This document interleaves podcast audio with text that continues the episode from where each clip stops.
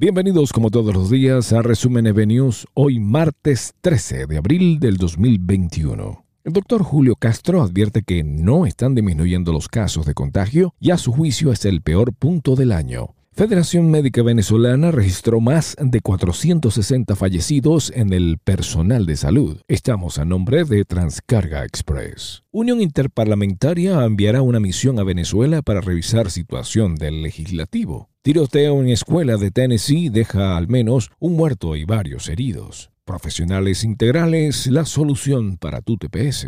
Presidente de Chile promulga una nueva ley migratoria que facilita las expulsiones administrativas. Cristo protector de 43 metros toma forma en Brasil. Continental Services and Carrier. India supera a Brasil y queda como segundo país con más infecciones por el COVID-19. Facebook notificará a cada usuario dónde recibir la vacuna anti-COVID. Decide de crear tu sitio web con JLV Enterprises. Murió Edwin Aguilar, el artista que dibujó a los Simpson durante más de dos décadas. Fórmula 1 crea competición en línea femenina. Centro Clínico La Sagrada Familia. Les narró Steve Caranda.